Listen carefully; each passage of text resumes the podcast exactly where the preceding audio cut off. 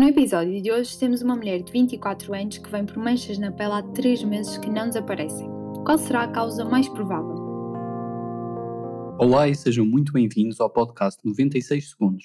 Somos um podcast de educação médica português onde resolvemos casos clínicos em tempo real. Hoje temos connosco a Carolina, o Martim e a Catarina para resolver mais um caso clínico. Convido-te desde já a visitar o site medapprentice.com onde podes responder e ver uma explicação mais completa deste caso. Carolina, obrigado por estares connosco.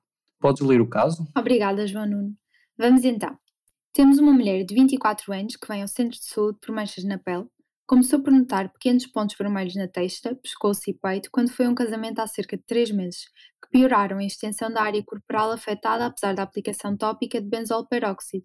Sente-se preocupada com a sua aparência, mas de resto sente-se bem e nega queixas intestinais. Está medicada apenas com contraceptivo oral combinado por desmenorreia e período menstrual abundante desde há 3 anos. Nega consumo de álcool, tabaco ou outras drogas. Toma chá de fungos todas as noites até há dois meses atrás.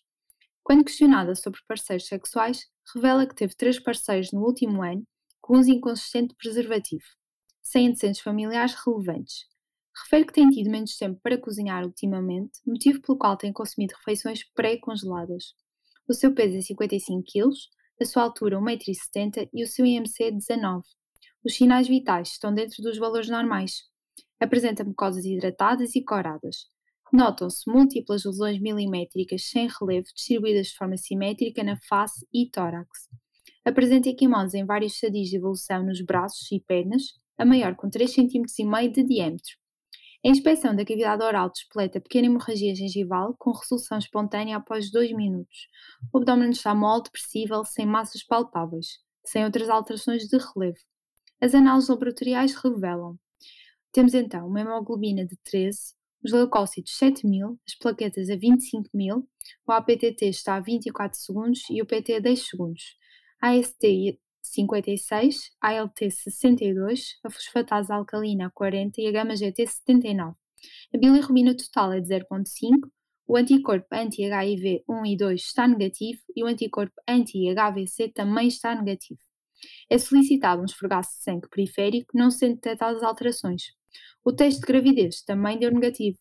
Qual é a causa mais provável dos achados laboratoriais desta doente? Obrigado, Carolina. Um, connosco está o Martim Urbano. Martim, um, queres uh, dizer o teu pensamento? Neste caso temos uma mulher que uh, apresenta manchas na pele nos últimos três meses. Pela descrição do caso, uh, estas manchas parecem ser petequias. Uh, associada a estas petequias temos uma hemorragia gengival com o toque. E portanto isto é altamente sugestivo de déficit de vitamina C. Ainda para mais, eh, temos a informação de que esta doente tem andado a comer uh, refeições pré-congeladas. Ora bem, o déficit de vitamina C uh, pode ser causado por déficit de ingestão de vegetais frescos, fruta, etc. Uh, portanto, eu acho que a causa mais provável é um déficit de vitamina C. Problemas. Não sei porque é que as enzimas hepáticas estão ligeiramente aumentadas e não tenho bem a certeza de trombocitopenia Portanto, não sei o mecanismo fisiopatológico para causar trombocitopenia. De qualquer das maneiras, parece-me que é um déficit de vitamina C. Obrigado, Martim. Catarina, o que é que tu achas deste caso clínico? Temos uma jovem com 24 anos que se apresenta com algumas lesões cutâneas, nomeadamente umas equimoses em vários estadios de resolução e umas lesões uh, milimétricas, ponteadas, avermelhadas, que eu estou a interpretar como sendo umas petequias. Adicionalmente, tem também uma hemorragia gengival e eu fico logo a pensar que algo não estará bem uh, com as plaquetas. E isso confirma-se analiticamente com uma trombocitopenia de 25 mil. E esta trombocitopenia pode ser uh, por um aumento da destruição das plaquetas, por uma diminuição da sua produção ou pelo aumento do seu sequestro. Há falta de outros achados positivos no exame objetivo, não havendo fármacos que, que me uh, façam suspeitar uh, de, de serem eventual causa, eu penso que a causa mais provável poderá ser uma PTI.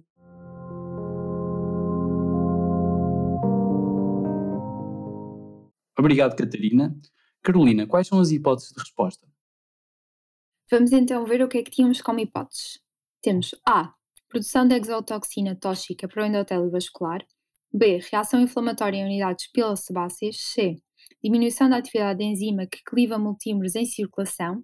D. Ativação anómala da cascata da coagulação. E. Produção primária de anticorpos contra antigênios plaquetários.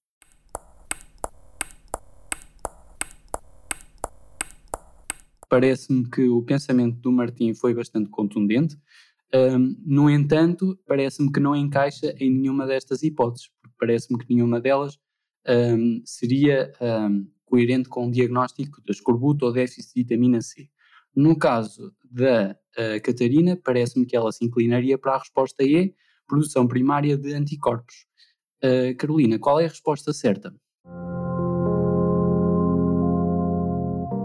Portanto, a resposta certa, João Nuno, é exatamente essa, é a resposta é uh, os anticorpos contra antigénios plaquetários. E qual é o objetivo educacional? Então, o objetivo educacional é nós conseguirmos reconhecer uma púrpura trombocitopénica idiopática que se apresenta clinicamente como uma trombocitopenia, como esta doente tem, que uh, é sempre isolada, ou seja, não aparece com mais alterações laboratoriais.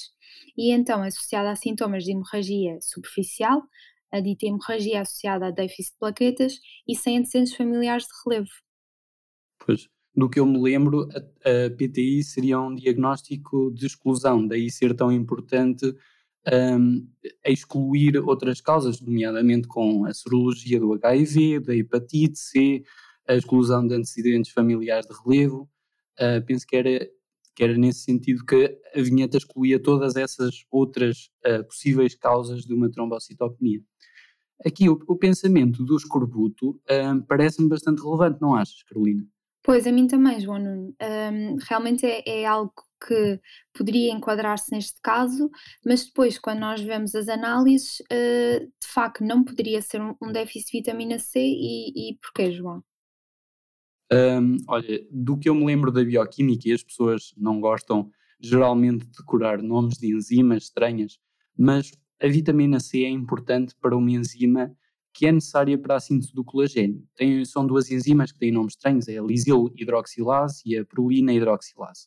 No fundo, sem a vitamina C, uh, os vasos sanguíneos que têm colagênio na sua parede ficam frágeis e podem, -se, uh, e podem sofrer dano facilmente e isso ao nível dos capilares vai conduzir a petequias, que era o sintoma que esta doente apresentava aquilo que esta doente apresentava que um, afastava este diagnóstico era a trombocitopenia. Acho bastante interessante o, o Martim ter-se lembrado deste diagnóstico. Acho que era uma coisa que provavelmente passava ao lado de muitos de nós. Aqui o facto de ter esta trombocitopenia de 25 mil um, afasta o, a hipótese do escorbuto porque, no fundo, as plaquetas não precisam da vitamina C para, para serem formadas. Pois, Pois, João, nós de facto deixamos de pensar no déficit de vitamina C porque supostamente cumprimos todos uma alimentação que nos garante esse aporte, mas neste caso esta doente até tinha uma alimentação menos adequada ultimamente. Uh, mas então, o que me estás a dizer é que um déficit de vitamina C não tem trombocitopenia, é isso?